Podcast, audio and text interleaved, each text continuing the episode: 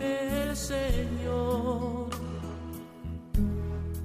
está contigo. Comienza Caminos de María, dirigido por Eustaquio Masip.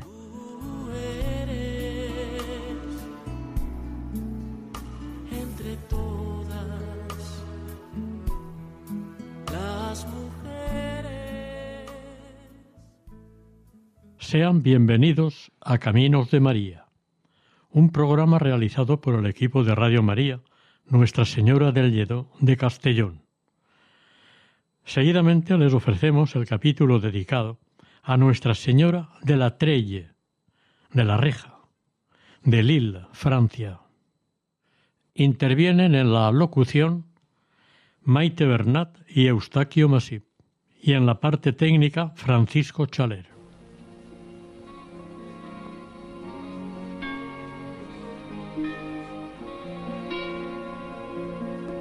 Es verdad que hace tiempo que te tengo en el olvido, que ni rezo, ni me acuerdo de llevarte rosas rojas al altar. Es verdad que tu nombre no lo digo desde niño, pero ahora yo, yo necesito que me ayudes y que olvides lo que he sido. Ave María, escúchame.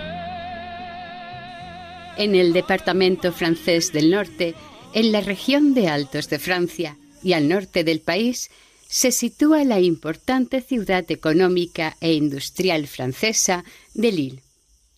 Esta ciudad fue fundada en la Edad Media y con el espíritu trabajador y emprendedor de sus habitantes, diversas actividades industriales se fueron desarrollando en ella, en especial la industria textil, a la que acompañarán a lo largo de los siglos otras industrias referentes con la textil e incluso otras actividades industriales que han llegado hasta nuestros días.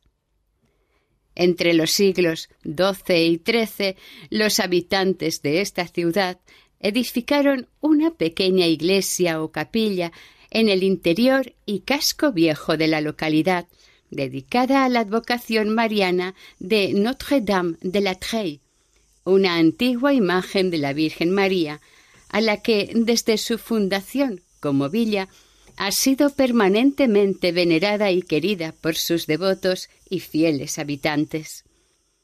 La imagen mariana quedará para siempre ligada a la ciudad de Lille, ya que su impulsor fue el rey Balduino V de Flandes, conocido como el de Lille en el siglo XI. El 2 de agosto de 1067 Balbuino hizo construir la colegiata de San Pedro en esta ciudad. Le otorgó carta de donación y especificó las condiciones para su funcionamiento. El rey Balduino tuvo una gran devoción a la Virgen María, situada en su capilla privada de palacio. Se cuenta que fue curado de una grave enfermedad por intercesión de esta imagen.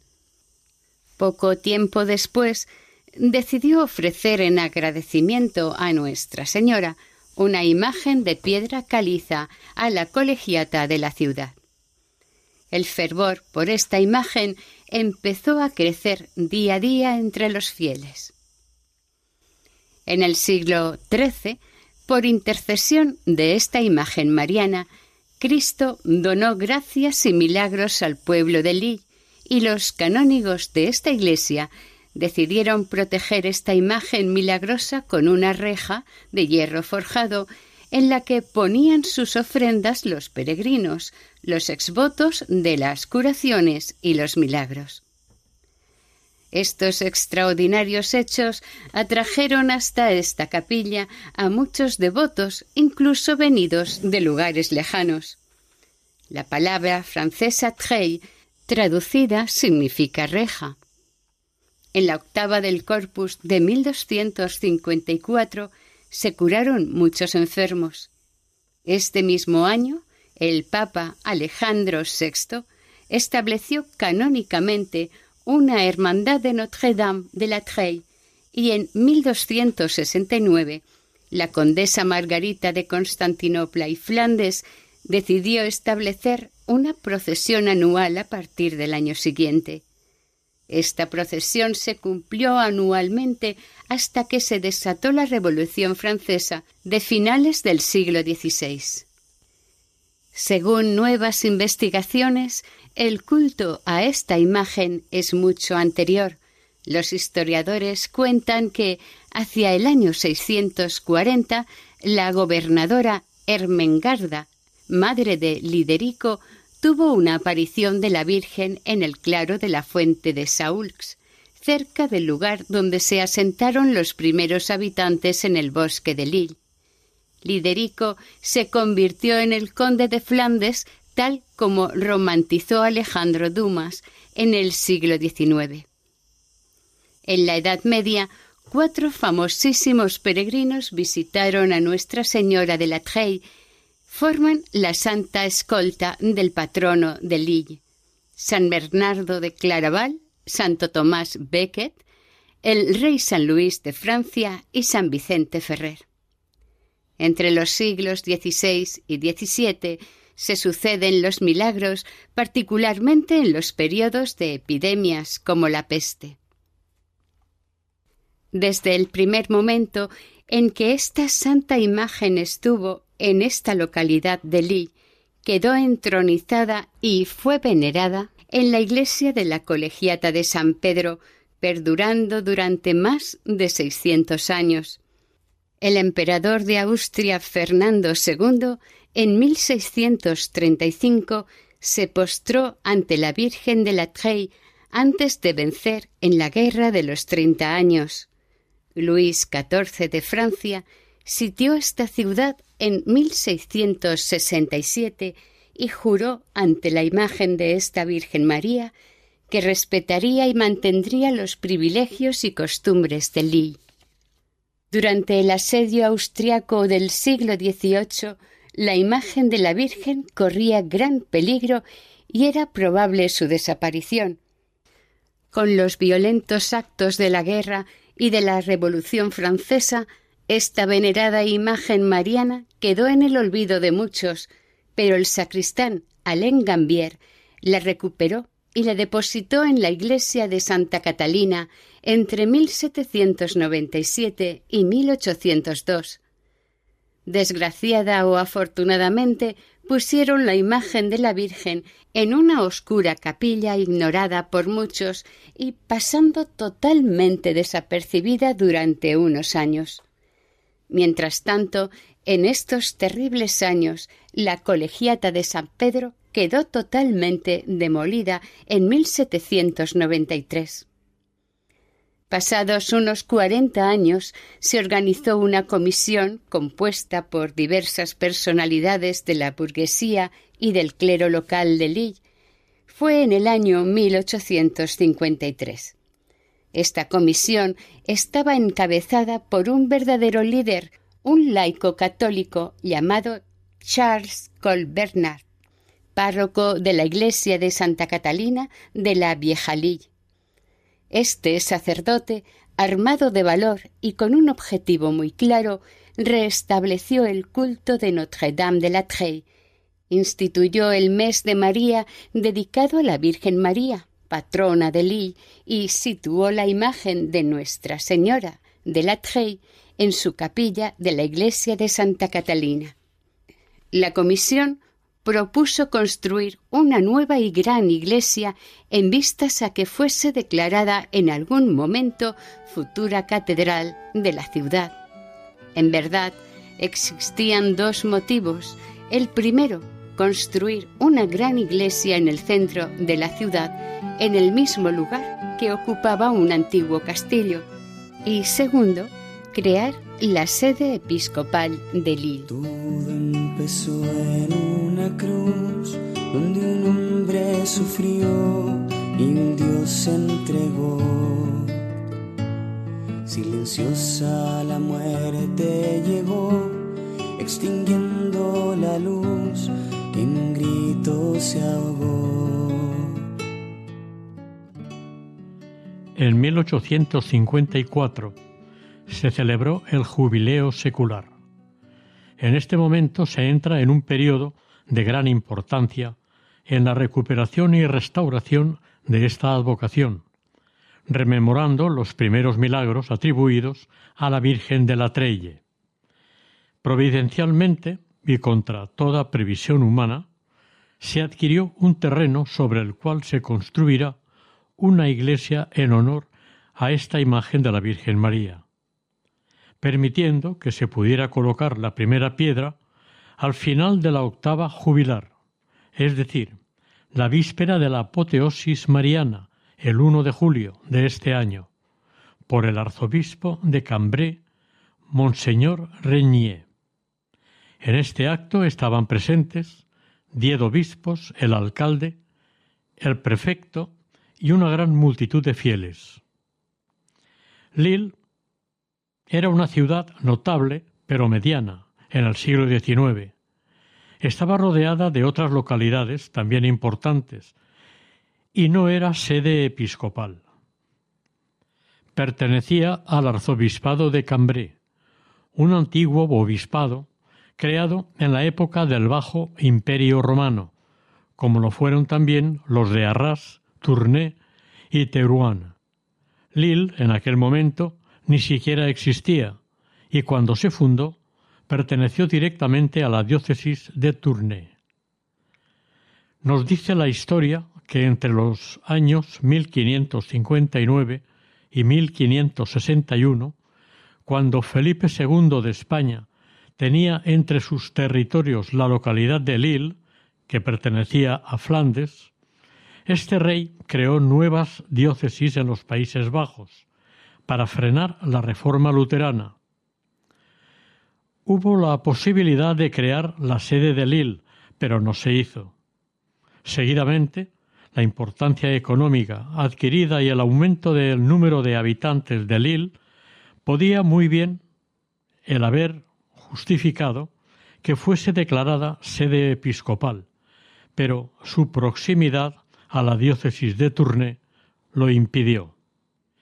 En 1667 Lille es conquistada por el rey francés Luis XIV. En 1713, por el Tratado de Utrecht, se diseñan y trazan nuevas fronteras. Las diócesis de Ypres, Tournai y Cambrai quedan partidas cada una de ellas en dos. El intendente de Flandes, Charles Desmangard, en 1785 propuso la creación de un nuevo obispado entre Dunkerque y Saint-Amand-les-Eaux, estableciendo la sede episcopal en Lille. Al poco tiempo, al estallar la revolución, estos proyectos se abandonaron, hasta que llegara un tiempo más propicio.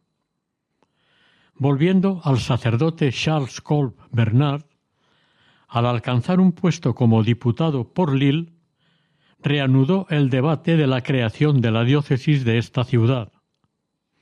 El antirepublicano, legitimista y portavoz de la burguesía proteccionista, estaba dedicado a la moralización de las clases obreras y la atención religiosa a los emigrantes belgas que llegaban a Lille en busca de trabajo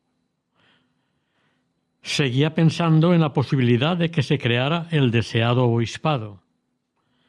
La revolución industrial empobreció a gran parte de la población y Bernard creía en cristianizar una gran parte de la población que estaba desasistida en el aspecto religioso y en el lingüístico.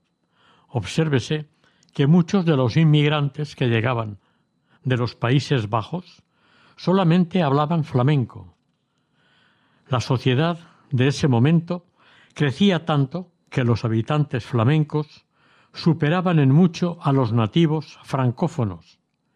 Esto animó a las autoridades eclesiásticas a considerar que los sacerdotes aprendieran flamenco.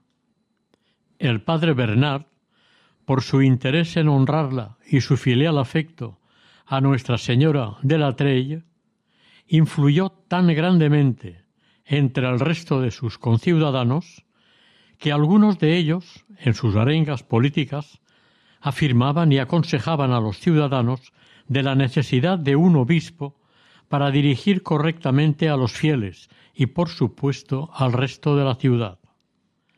Para algunos de ellos, el obispo era la garantía más seria y segura de reconducir y orientar al nuevo pueblo llano a través de la religión, que se incorporaba a la industrialización.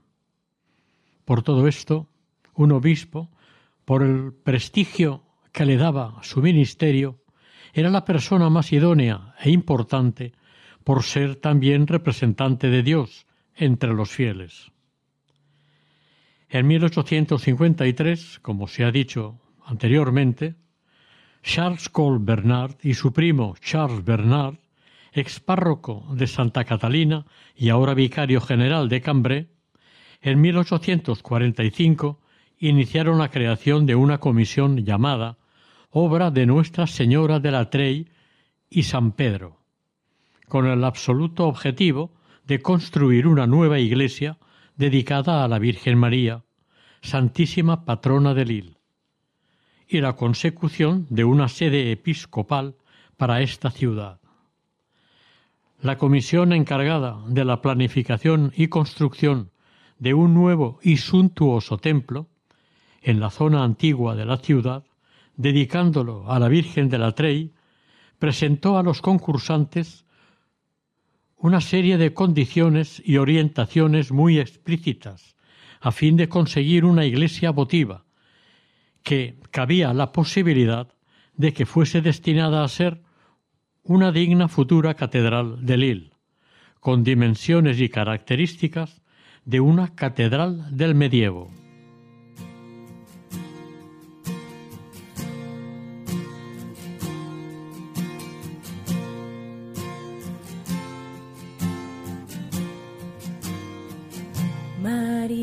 Mírame, María, mírame.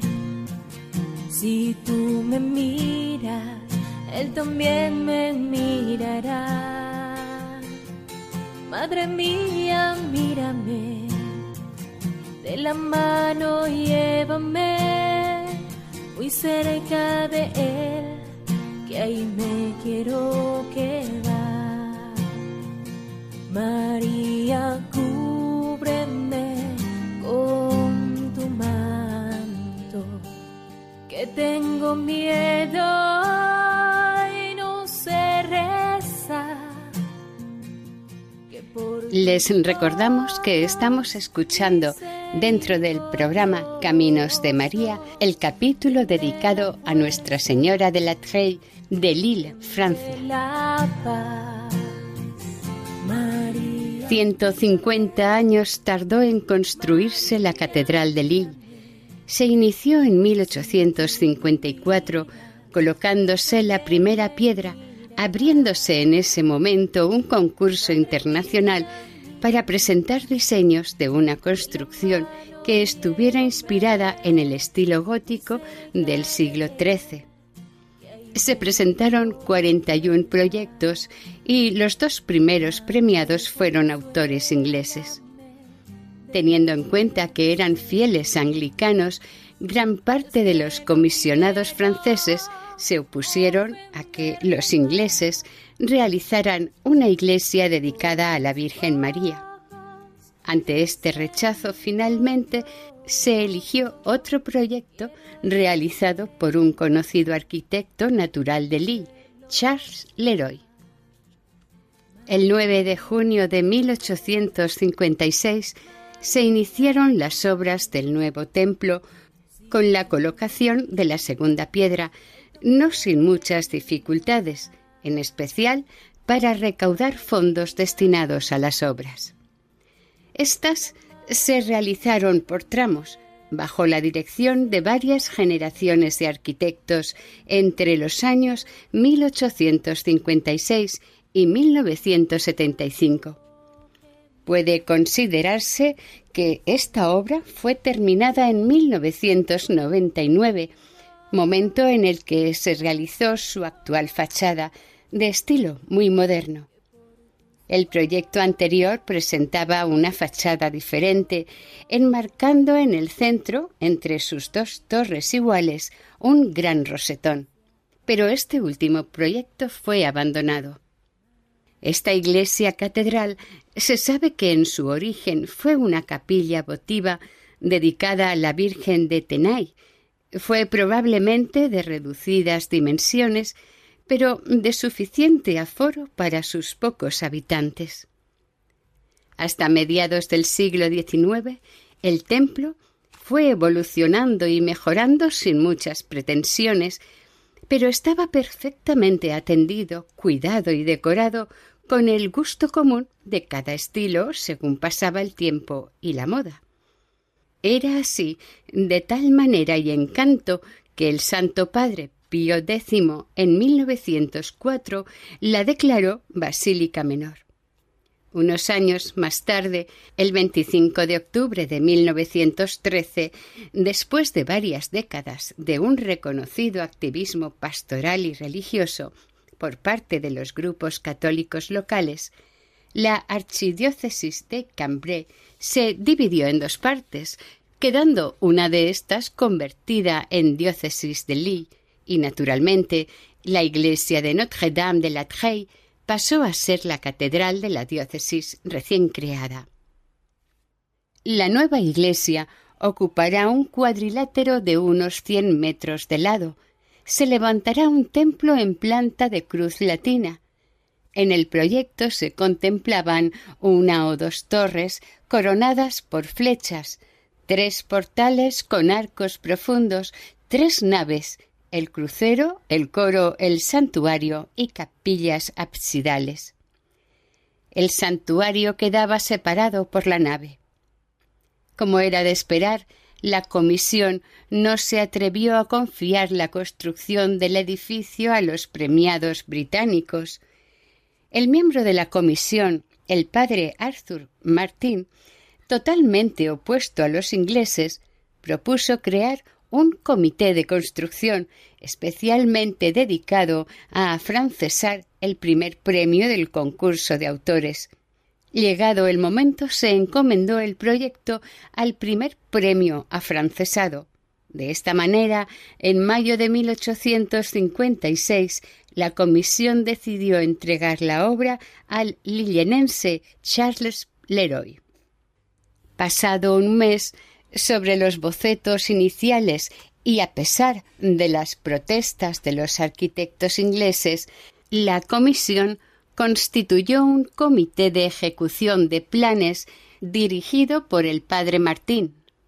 Su amigo el padre Víctor Godefroy, párroco de la Basílica de Nuestra Señora del Buen Socorro, en la que también participó en su diseño el padre Martín y Charles Leroy. Con el fallecimiento del padre Martín y la jubilación del padre Godefroy, Leroy quedó como único responsable de las obras. El proceso de construcción de la catedral resultó mucho más difícil de lo esperado. Luego de la construcción del coro, descubrieron una zona del suelo con mucha humedad y se planteó la posibilidad de hacer una gran cripta, pero supuso una elevada cantidad de costes. Aún así, se terminaron los cimientos del coro desequilibrándose los presupuestos. El 4 de junio de 1859, el arzobispo de Cambrai, Monseñor Reignier, inauguró las capillas de la cripta. A partir de este momento, las obras se ralentizaron y la comisión no pudo obtener subvenciones del Estado. En 1868 las paredes del coro eran suficientemente altas para mantener un techo temporal y al año siguiente Monseñor Chigui, el nuncio apostólico de su santidad, en París, inauguró el coro. Los problemas financieros dificultaban el mantenimiento del arquitecto de turno y las obras de la iglesia estaban prácticamente paralizadas. El 21 de septiembre de 1872, la imagen de la Virgen es colocada en el coro. En 1874, en dos meses, se construyó un campanario de 35 metros a toda prisa. Era necesario para colocar las campanas porque estaba cerca la fecha de la coronación de la imagen de la Virgen María de la Trey. El año siguiente la comisión ocupada de las obras del templo se convirtió en una sociedad anónima y prescindieron del arquitecto Charles Leroy. La nueva sociedad confió los trabajos a Jean-Baptiste Bethune, pero Leroy se negó a entregar sus planes de empresa. Leroy murió en 1880 y sus descendientes cedieron los planos a la nueva sociedad. Sin embargo, la burguesía de Lille siguió insistiendo con la creación de la Universidad Católica que comenzó en 1873.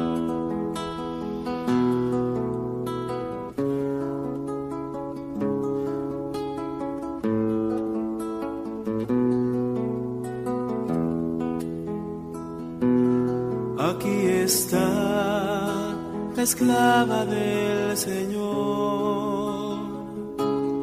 hágase en mí según tu palabra. Aquí está la esclava del Señor. Hágase en mí según tu voluntad.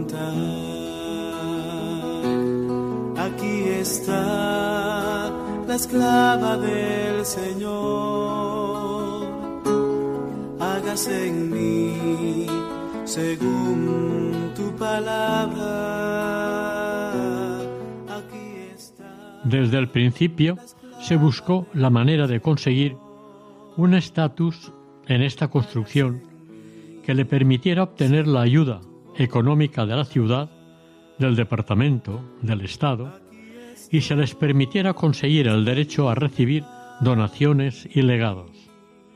Estas peticiones no se consiguieron, pero se permitió el nombramiento de un capellán en 1866, remunerado por el arzobispo de Cambrai, el padre Legrand Joson, que muy pronto fue sustituido por el padre François Quentin.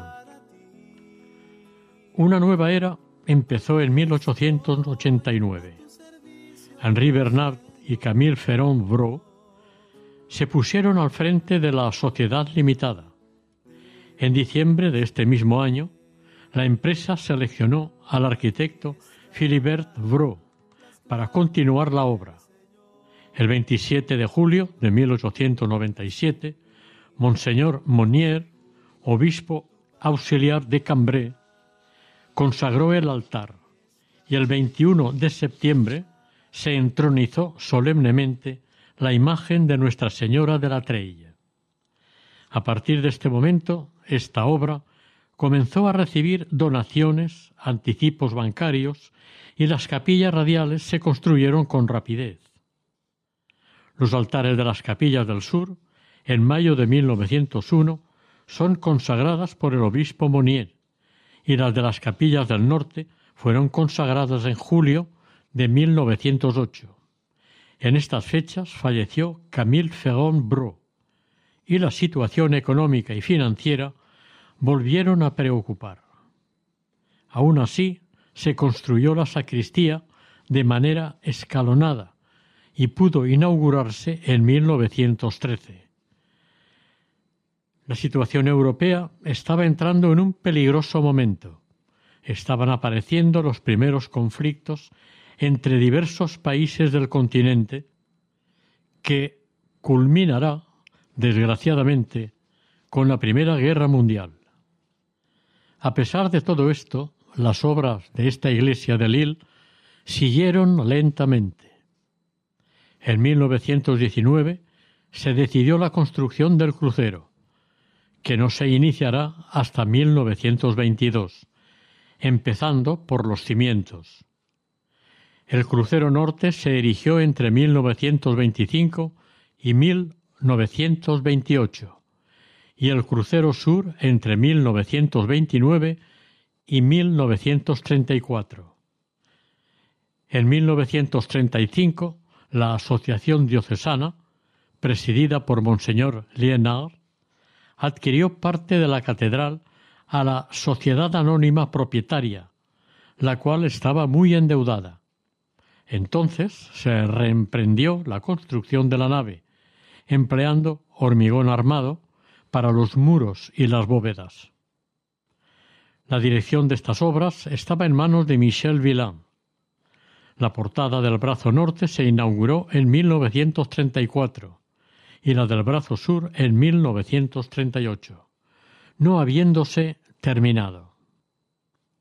En abril de 1941, como la nave quedaba a la intemperie, se decidió cubrirla, pero en plena Segunda Guerra Mundial el suministro de materiales dificultaba reiniciar la obra, aunque esta nave, en 1947, quedó cubierta y techada de manera provisional. Como curiosidad o anécdota, fue inaugurada con la presencia del obispo Angelo Roncalli, el futuro Papa Juan XXIII. Monseñor Gand, obispo de Lille, hizo frente a la complicada situación religiosa que se presentó a partir de 1968. Él fue escapellán de Acción Católica de círculos independientes y de Acción Católica Obrera, quien, a partir de los años 80, se involucró con los movimientos en defensa de los inmigrantes. En 1963 asumió el mandamiento y terminación de las partes superiores de la catedral, en respuesta a quienes querían la demolición de la misma, por tantos problemas, reformas y rehabilitaciones. Consideraban que era preferible construir un nuevo templo. En 1983 fue el primero en solicitar su protección como monumento histórico. A Monseñor Gant le sucedió el quinto obispo de Lille, Monseñor Vilnet, quien reestructurará las parroquias agrupándolas y reduciendo su número. También, partidario de Acción Católica, condena la nueva evangelización y promueve el ecumenismo. Desde el comienzo de su episcopado, su prioridad fue terminar la Catedral de Notre-Dame de la Treille. Él tomó la decisión de dotarla de fachada en 1990, aunque fue su sucesor, Monseñor de Foix, quien la inauguró en 1999 y la relanzó en 2002 como monumento histórico. La catedral quedó asentada sobre una cripta semienterrada que cubre toda la extensión del edificio, en un alto de basamento de piedra arenisca. Fue construida de este a oeste y cada parte se construyó completamente para pasar luego a la siguiente. Tuvo que seguir diferentes técnicas y usos de materiales durante 150 años.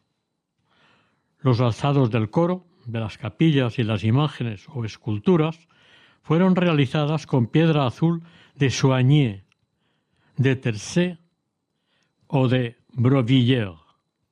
El crucero y la nave, construidos en hormigón y piedra azul, las partes más elevadas se hicieron con cemento y las cubiertas son de pizarra de Angers.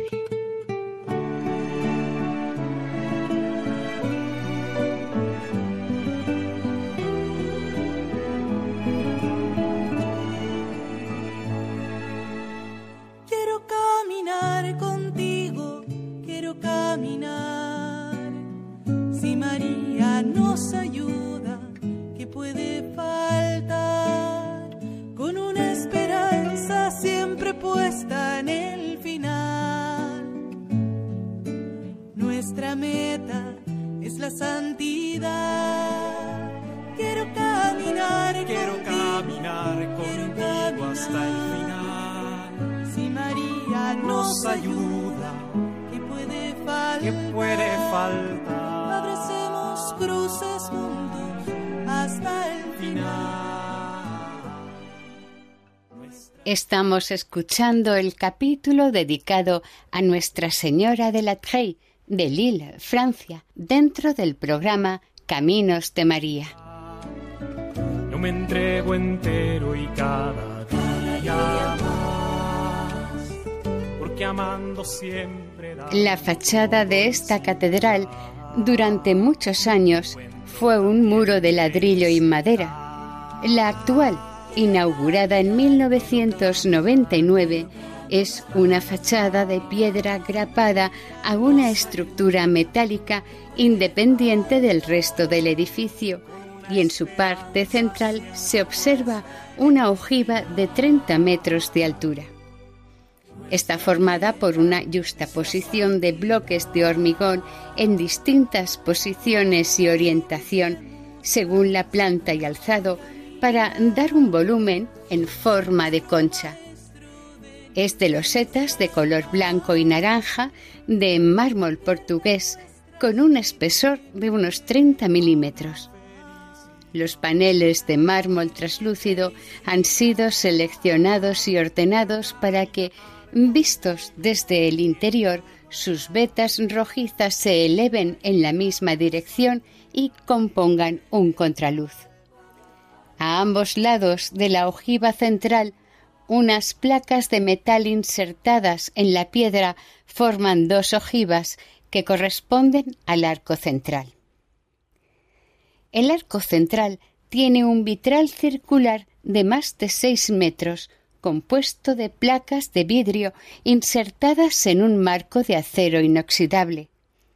Los temas preferidos de las imágenes hacen referencia a la pasión del Señor y a su resurrección, evocando a través del rostro de Cristo en el sepulcro del que emana una luz en forma de cruz.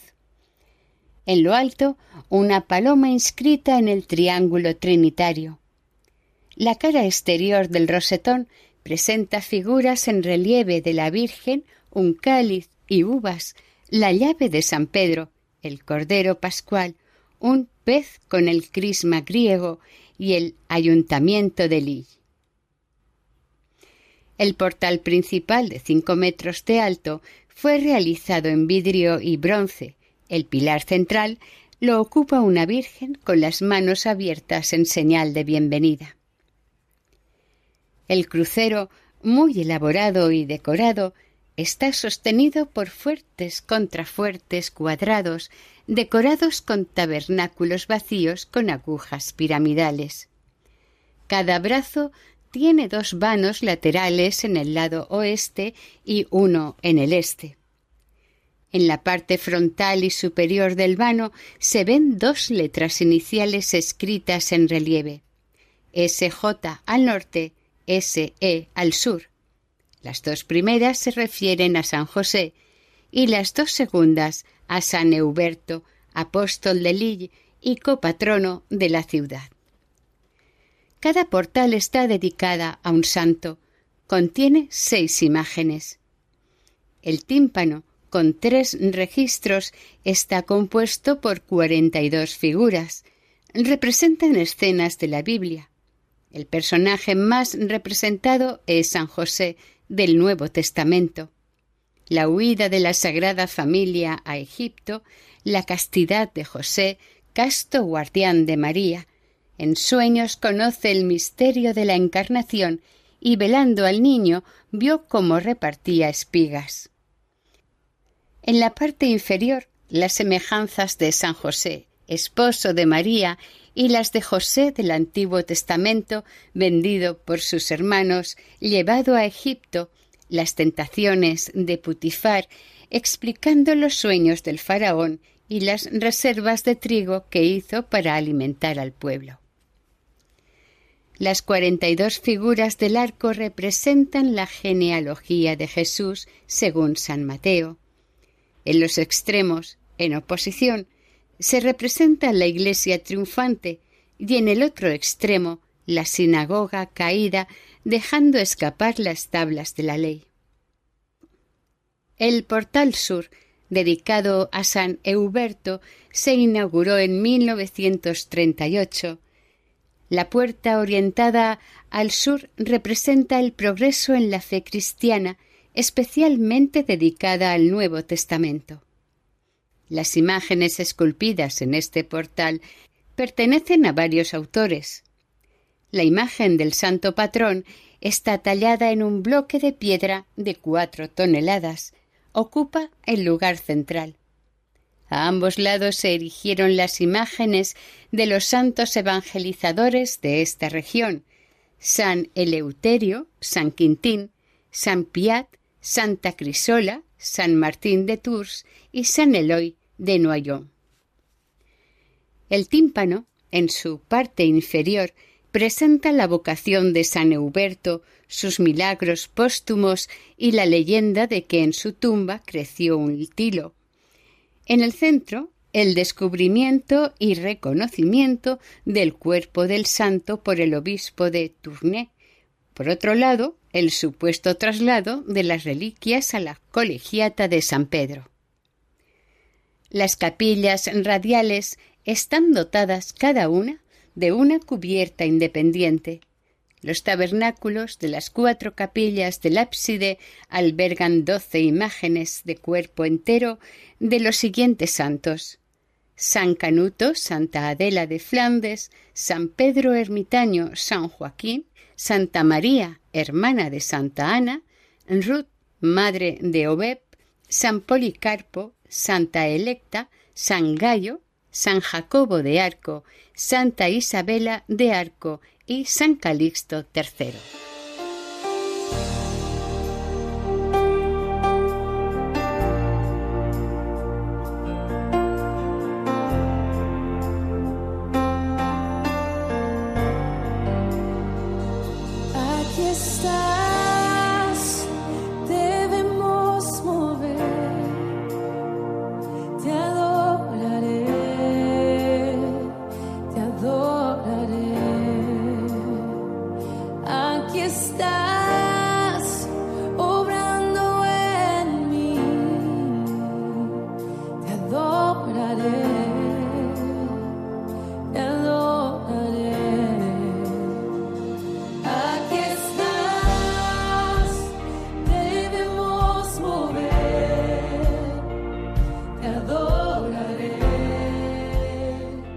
Frente al portal sur, con motivo de la solemne coronación canónica de la Virgen de la Trey, el 21 de julio de 1874 se construyó la torre de campanas de San Nicolás. Su construcción se hizo muy rápidamente, a causa del poco tiempo del que disponían. Se construyó con ladrillo y algunas piedras sobre cimientos de apenas un metro de profundidad. Su altura llega a los 35 metros. Presenta cuatro niveles. El primero es ciego y el último, perforado con branquias y vanos gemelos, tiene en su parte superior una esfera de reloj. Cuatro frontones triangulares forman un hastial para sostener una pequeña terraza con barandilla de madera. En la primera planta se halla el teclado del carrillón, instalado en 1924. En la segunda planta, las tres campanas altas del repique y el carrillón de 42 campanas. En el tercer piso, las tres campanas bajas de timbre. Este campanario se construyó de manera provisional, pero pervive porque la construcción de las torres de la fachada no se construyeron. Desde luego, esta modernísima construcción no deja a nadie que la visite indiferente. Para unos es un despropósito horrible, para otros es un templo avanzadísimo, adecuado a los nuevos tiempos de la Iglesia. En verdad, la historia de la Catedral de Nuestra Señora de la Trey ha sido complicada, con contratiempos de carácter político y económico, por una parte, y por la otra, por las muchas irregularidades e intereses personales cometidos de la mano de quienes, la gobernaban y dirigieron, sobre todo a partir del siglo XIX. Se tuvo que luchar y defender de enemigos muy poderosos, algunos de ellos muy destructivos, pero Nuestra Señora estaba al cuidado y auxilio de quienes, de buena fe, se entregaron a esta enorme obra arquitectónica para honrar a la Madre de Dios. Los devotos fieles tenían en cuenta los reveses a los que se iban a enfrentar y tenían que solventar esta situación de la mejor manera posible. Desde el punto de vista religioso, de la y Van Damme eran ardientes partidarios del catolicismo integral, y su gran deseo fue el convertir la Catedral de Notre Dame de la Trey en una Biblia abierta. Es por ello que este templo tenga tantas escenas e imágenes relacionadas con importantes personajes que aparecen en la Santa Biblia, tanto en su interior como en las puertas de acceso. A partir del año 2008, con la reorganización de las provincias eclesiásticas de Francia, la Catedral de Nuestra Señora de la Trey, de Lille, pasó a ser la Catedral Metropolitana y sede del arzobispo de esta manera. El arzobispo tiene autoridad sobre las tres diócesis de Arras, de Cambrai y de Lille. La capilla de San José se inauguró en 1908. El Papa Pío IX, el 8 de diciembre de 1870, lo declaró oficialmente patrón de la Iglesia Universal. Pero desde antes ya era patrono de los padres de familia y de los trabajadores. El mosaico mural, en marco de madera, dedicado a este santo, lleva en su centro a San José y al Niño Jesús. Ambos están rodeados por San Lucas y San Mateo, los dos apóstoles que evocaron la misión de San José, y además también están en el mural los dos santos que desarrollaron en su tiempo el culto a este santo, San Francisco de Sales y Santa Teresa de Ávila. En la parte inferior del mosaico se representan las más importantes actividades de aquellos tiempos y las relaciones a nivel humano entre las gentes. Una notable cantidad de fotografías de personajes importantes se presentan a los pies de San José, como muestra de sincero agradecimiento y respeto. El altar, que se inauguró el año 1914, es obra de la empresa Maison Desclés de Tournai-Roubaix, en el fondo del altar destacan las herramientas del carpintero en un medallón y los atributos de la realeza en otro medallón. En este último pueden verse la corona, el cetro, la espada y el bastón de justicia. En el tabernáculo se pueden contemplar las tres virtudes teologales, la fe por la serpiente de bronce, la esperanza por el ancla y la caridad por el pelícano.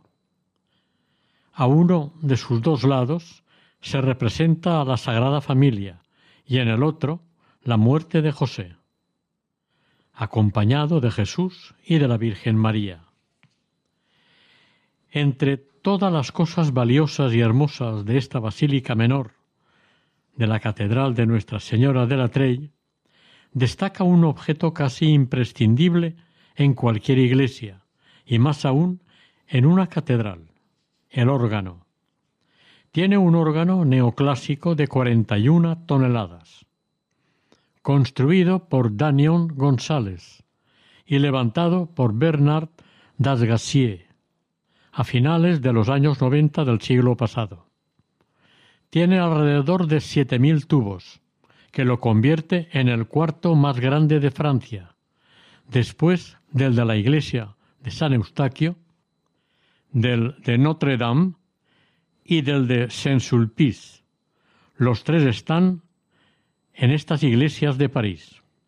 Como tradicional lugar de peregrinación, la Catedral Basílica de Notre-Dame de la Trey se ha mantenido fiel a su historia y vocación. En la actualidad se pretende que sea un gran faro cultural en toda esta región del norte de Francia. La Virgen de la Trey, desde su altar, seria, hierática, hermosa y satisfecha, contempla, a pesar de las discordias sobre esta construcción, una ingente cantidad de fieles devotos que acuden ante su imagen a orar, pedir y agradecer lo mucho que ella dio, da y dará a sus hijos fidelísimos que tanto la estiman.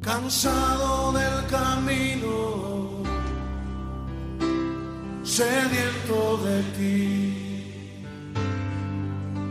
un desierto he cruzado, sin fuerzas he quedado, vengo a ti. Luché, luché como soldado y a veces sufrí. Y aunque la lucha he ganado, mi Oración. Santísima Virgen María de Trey, en Lille, desde tu trono en la Basílica, puedes contemplar a la humanidad e interceder misericordiosamente por ella en un tiempo complejo para todos los humanos, guerras, pandemias, pobreza, hambre, inundaciones y sequías arrastran a gran parte de nuestro mundo a un final incierto y doloroso.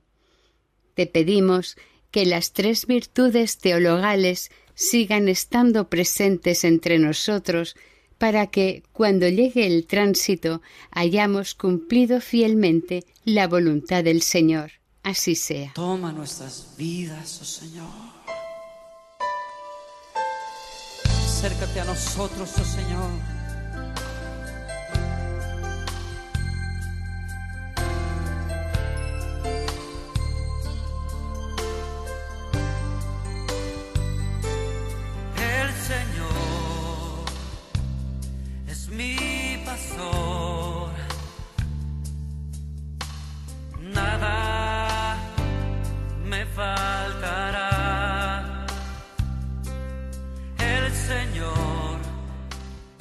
Finalizamos aquí el capítulo dedicado a Nuestra Señora de la Trey, de la Reja, patrona de la ciudad de Lille en Francia, dentro del programa Caminos de María. Si desean colaborar con nosotros, pueden hacerlo a través del siguiente correo electrónico caminosdemaria@radiomaria.es.